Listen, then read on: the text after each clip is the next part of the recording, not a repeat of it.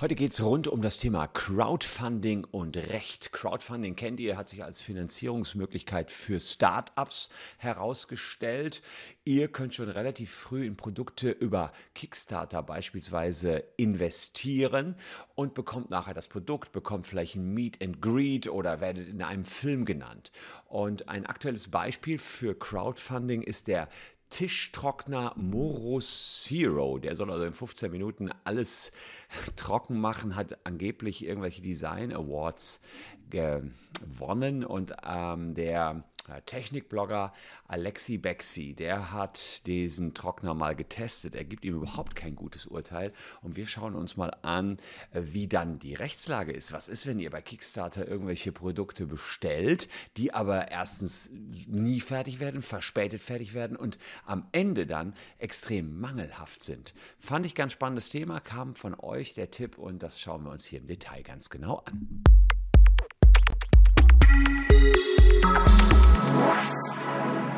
Hallo, ich bin Christian Solmecke, Rechtsanwalt bei WBS Legal in Köln. Und wenn ihr Bock auf rechtliche Themen habt, dann seid ihr hier genau richtig.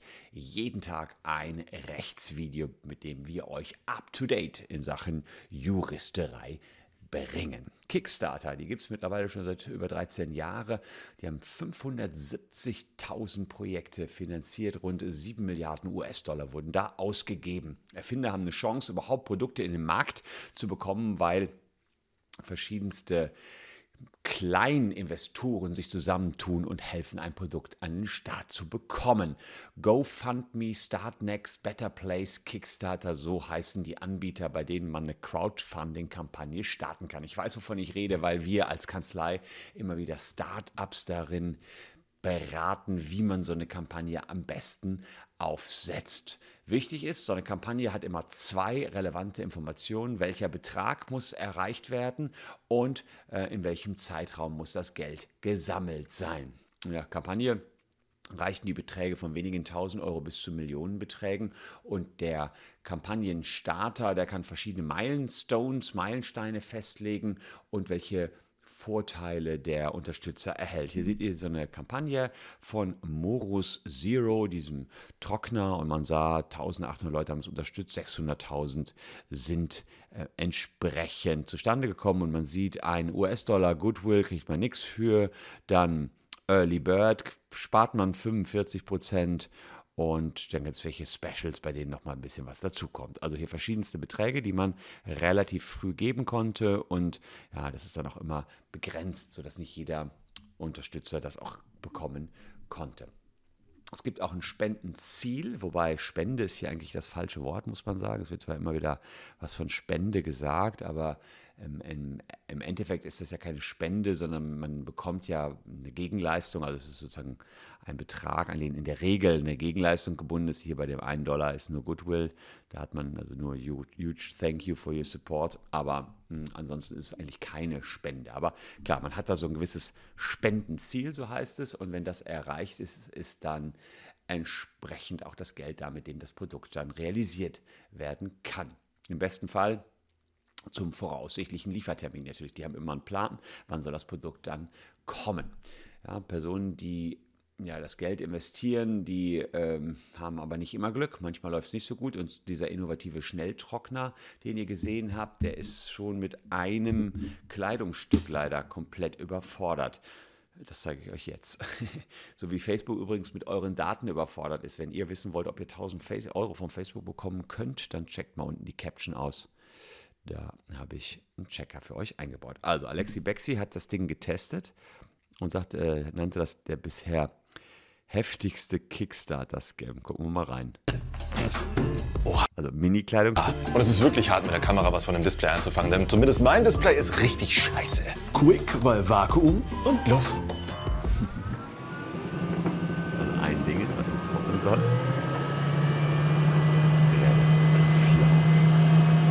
Und wenn das Ding jetzt wirklich ein Vakuum entstehen lässt, dann hat man eigentlich überhaupt keine Chance, die Tür auch nur eine Haaresbreite zu bewegen. Oh, oh was sehen wir da? Oh, na sowas. Huch, es geht auf. Vakuum am Arsch. Richtiges Vakuum trocknen sieht nämlich so aus. The vacuum, that vacuum am so.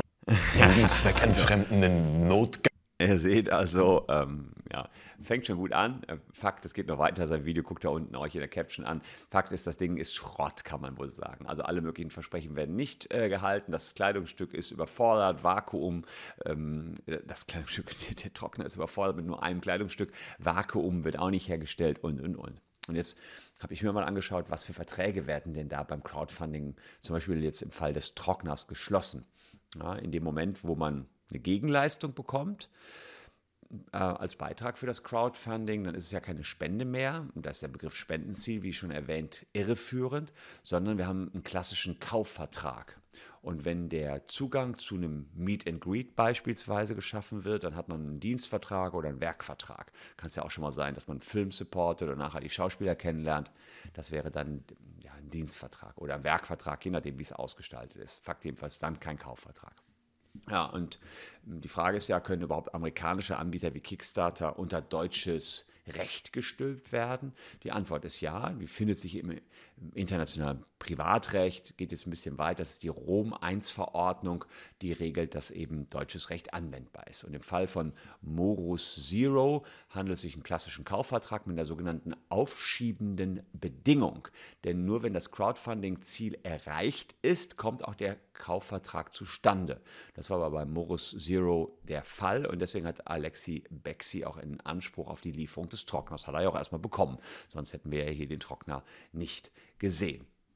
Und er hat dann gesagt, in dem Video, dass er drei Jahre gewartet hat. Fand ich auch eine spannende Frage, wenn man drei Jahre mhm. auf so ein Ding wartet, ob man dann vom Kaufvertrag zurücktreten kann. Also voraussichtlicher Lieferzeitraum sollte eigentlich 2019 sein. Er hat das Ding aber erst jetzt bekommen. Die Entwicklung habe länger gedauert.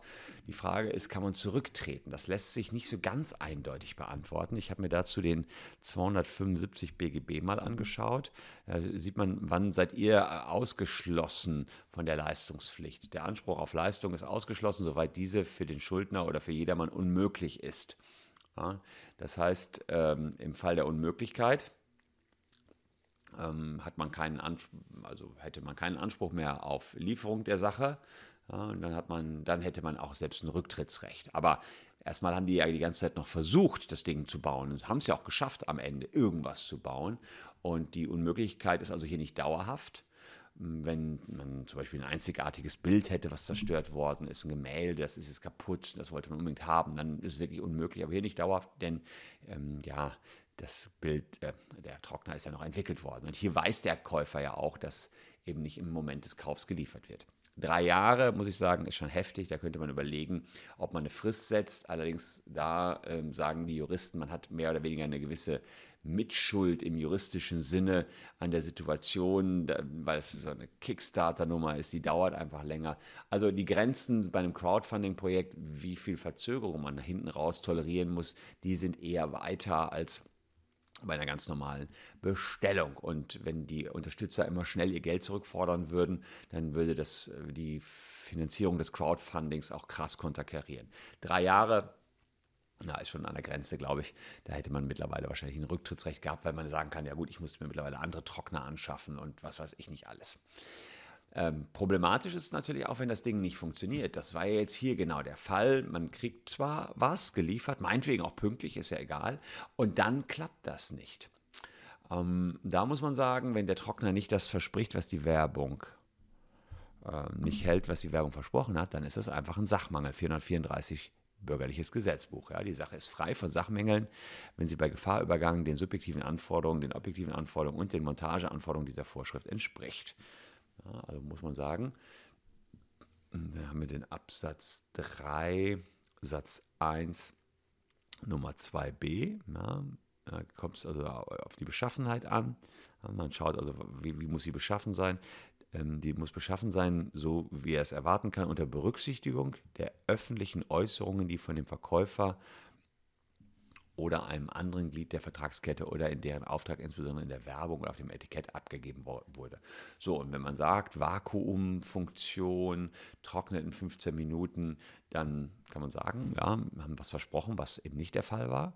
Also haben wir hier einen Sachmangel. Die Rechtsfolge ist 323, Rücktritt wegen nicht oder nicht vertragserbrachter Leistung. Also Alexi Bexim könnte jetzt hier den Trockner zurückschicken und würde im Gegenzug oder müsste jedenfalls im Gegenzug sein Geld zurückerhalten und die Kosten für den Rückversand, die müsste hier der Verkäufer tragen.